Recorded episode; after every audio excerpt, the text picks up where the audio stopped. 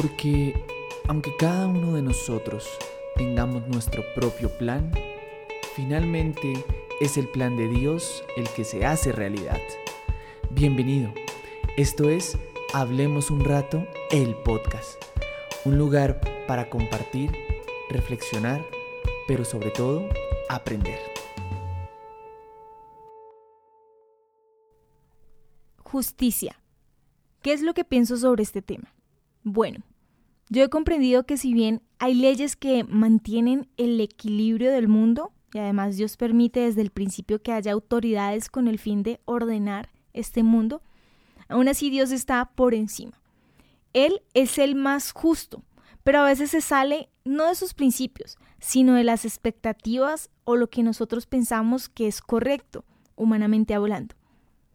Y no debe estar ahí porque precisamente por eso es Dios, y demuestra su poder y su misericordia como Él quiere. Pero volvamos al tema dando un ejemplo.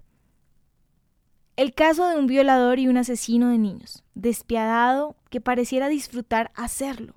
Entonces, según mi opinión, merece ir a la cárcel o morir. O que Dios se lo lleve muy rápido. Y no a las personas buenas. Porque, aunque se arrepienta, es muy difícil saber si lo hace de corazón.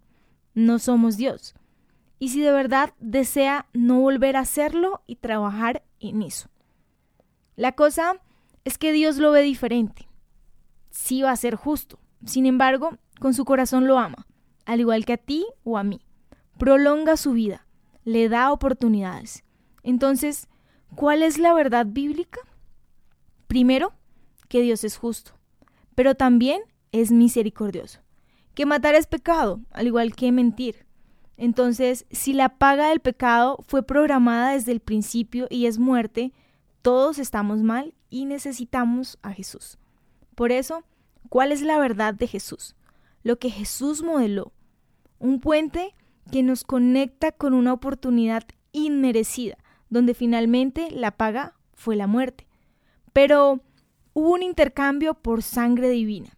Entonces, Después de todo esto, Dios no deja de amar al asesino o al mentiroso. Todos somos sus hijos y fuimos comprados a precio de sangre. Dentro de su justicia tenemos las mismas oportunidades de conocerlo, arrepentirnos, seguir trabajando lo que debemos y poder acceder a una vida nueva. Pero entonces, ¿un asesino o un mentiroso no tendrá un pago por ello? Pues déjame decirte, que aún bajo el perdón de Dios, al arrepentirnos, comienza un camino de cambiar de rumbo y asumir con valentía las consecuencias que la vida ya tiene programadas. Eso es lo que creo. Este ha sido otro episodio de Hablemos un rato, el podcast.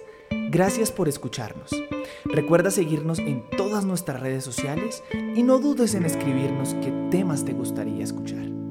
Hasta la próxima.